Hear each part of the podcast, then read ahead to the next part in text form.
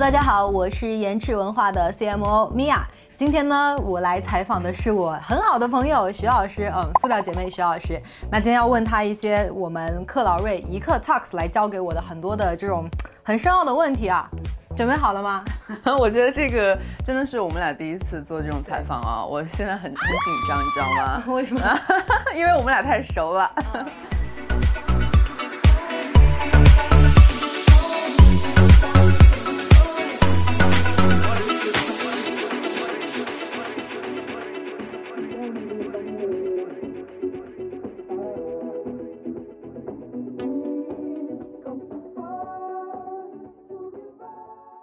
第一个就是，其实呃，也是我们克劳瑞的朋友很关心的问题，就是到现在做博主，其实已经是第四年了。包括说，其实你的博主的身份是蛮复杂的，又是在自媒体这个行业，又是在时尚这个细分的领域，所以你自己其实。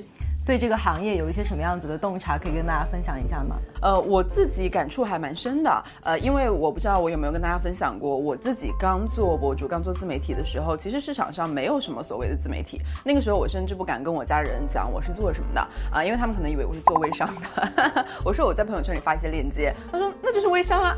然后，所以很长时间我对家里隐姓埋名，不告诉他们，他们是百度搜我才知道我是干嘛的。嗯，那是四年以前的事情了，但。到现在，我觉得我非常乐于和别人分享我是做什么的，包括有时候去到海外，呃，一些时装周啊活动啊，我也跟他们去介绍现在国内的自媒体、国内的博主行业发展的非常非常的快，呃，甚至我觉得有时候我们是走在整个国际的前面的。我们无论是商业模式，还是我们的内容水平，包括我们与品牌客户去做的深入的合作，很多时候我觉得比一些海外的博主做的还要快。啊，这个是整个行业的一些变化。还有就是，其实从品品牌认知上也有很深入的变化。在四年前，我们在和品牌合作的时候，很多是单一的投放，呃，发一个微博直发啊，发一个软文啊等等，呃，而现在，甚至四年前，我不知道大家记不记得当时的硬广，当时的微信软文都没，对对对对对，就是呃，形式也非常非常的单一。而现在呢，我们和品牌能够去深入互动的东西就已经太多太多了。我们和品牌一起做粉丝会，比如说前阵子。我们和祖马龙在上海去做一个粉丝会，呃，以前就绝对不会存在这种事情的。以前可能只是客户让你发一条微博说发，OK，点击发送。嗯，还有比如说我们去和一些品牌提前一年就去洽谈我们接下来一整年的合作的方案，像我们和宝洁啊、联合利华、欧莱雅等等这些集团，我们公司旗下的账号和他们整个大集团下面的品牌，我们其实提前很早很早就把一年的大事件提前排好。好，他们要推的新品，然后我们能够配合的东西，呃，我觉得这个时候，呃，品牌越来越重视我们博主了，呃，博主本身也更了解品牌，我越来越觉得在我们合作的过程中。越来越顺遂，我更懂品牌想表达什么，然后更能够创作品牌和我的粉丝都需要的东西。而以前大家总是说甲方乙方，甚至我们博主可能是丙方，就是大家好像永远有不可协调的矛盾。到现在我们会是非常深入的好朋友的关系，嗯，所以这四年以来，我真的见证着行业发生很大的变化，而且是一直往好的方向去变化，我自己特别的开心。嗯，呃，最后说一下，博主这个行业已经越来越专业化了，很多美妆博主他们可能毕业于专业。的院校，甚至他们有非常非常好的美术的基因等等等等，这些都决定着博主的门槛越来越高，呃，生产出来的质量水平也越来越高。其实归根结底是对整个用户市场是一件好事。今天呃，在我们今天在微博开会嘛，然后也碰到很多同行，看到我们都会觉得说，哎，你们居然来了，然后就说我们，我们整个公司哈，行业就业界大家都觉得我们特别特别拼。前阵子我过生日，你记得吗？我的二十七岁的生日，暴露年纪了，我已经二十七岁了。呃，我的二十七岁生日当天一天有五个工作，就是从早到晚我要拍视频、录什么，然后布拉布拉布拉布拉布拉，然后到当天晚上最晚的一个工作是。一个珠宝品牌的活动，对，然后是上海的冬天，我穿着那个礼服裙，然后就在外面跑跑跑。最后他们看我生日视频的时候说，当博主比我想象中要辛苦，因为你竟然要冬天穿那么少在那里。然后那个时候我我我们的拍摄到了晚上十一点结束，十一点结束之后我回到家，我的朋友们包括米娅他们在一个小小的房间里给我准备了我的生日惊喜，然后嘞。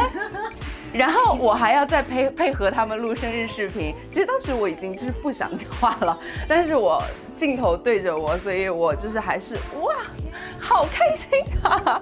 然后又录了一个小时的生日视频，但这就是我生活的日常啊，我也不觉得说我要去抱怨什么的。呃，如果我浪费了那些时间，我也会觉得是对我的用户、对我的事业非常非常不负责。呃，所以当天我就把我一整天的工作录下来，让我的用户真实的去了解一个博主的生活。创业这么久以来，我自己最怕就是丢掉我们这个拼的心。一旦我觉得自己这段时间非常安逸的话，我会特别的恐慌。呃，因为因为整个行业，大家表面上看起来好像是，呃，对对对，但实际上背地都是非常非常拼的。你觉得最最核心的动力是什么？最核心的动力是，除了做这个，真的找不到别的工作。我还以为你会讲一个什么对自己要求很高这种。嗯。呃，我觉得每一个做博主、做自媒体的人，无论是传统媒体、新媒体，我们都有一个很想与外界分享的那一颗心。呃，这是天生的，可能我们小时候就是这个样子。无论你是美妆博主，你是时尚博主，你是写文字的，你是情感博主、科技博主等等，呃。最终成为博主的那一波人，他们不单纯是爱好者，他们更想把这个内容加工，然后向外界去传播、去表达。呃，我我觉得可能是表达欲吧。嗯，因为你也知道的，我我们私底下也讨论过很多次，就经常说，如果你不做博主了，你会怎么怎么怎么样？表面上我说我我想做这个那个那个之类的，但实际上后来想想，还是做博主会更更适合我的一条路。假如说我我要去当游戏主，游戏就打游戏的那种，你觉得我可以打？好吗？对吧？我我我是就是天先天就没有那个技能，所以每个人发挥自己最擅长的就 OK 了。但是我们刚刚聊的是跟行业蛮多的东西，接下来一排其实跟你个人比较相关，你自己的身份，很多人可能了解你是知道你是一个博主，嗯，但其实你的我老板对不对？你还有一家公司，那这个身份的这一趴，其实呃。蛮多人也蛮好奇的，就是大家觉得你博主的这个身份，很多的博主可能会就想说，那我就自己做做就好了嘛。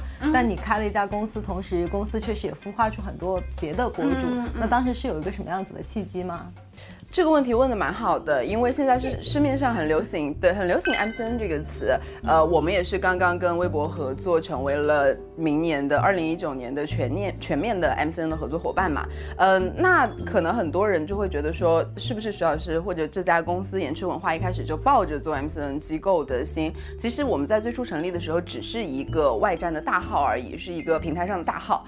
嗯，那呃，我真的没有想那么多，我也不知道 MCN 是什么，在刚。刚开始我有一个朋友做 MCN 公司，就是芯片厂的尹新良做 MCN 的公司的时候，我才第一次听到这个词。他跟我科普 MCN 是什么，我想。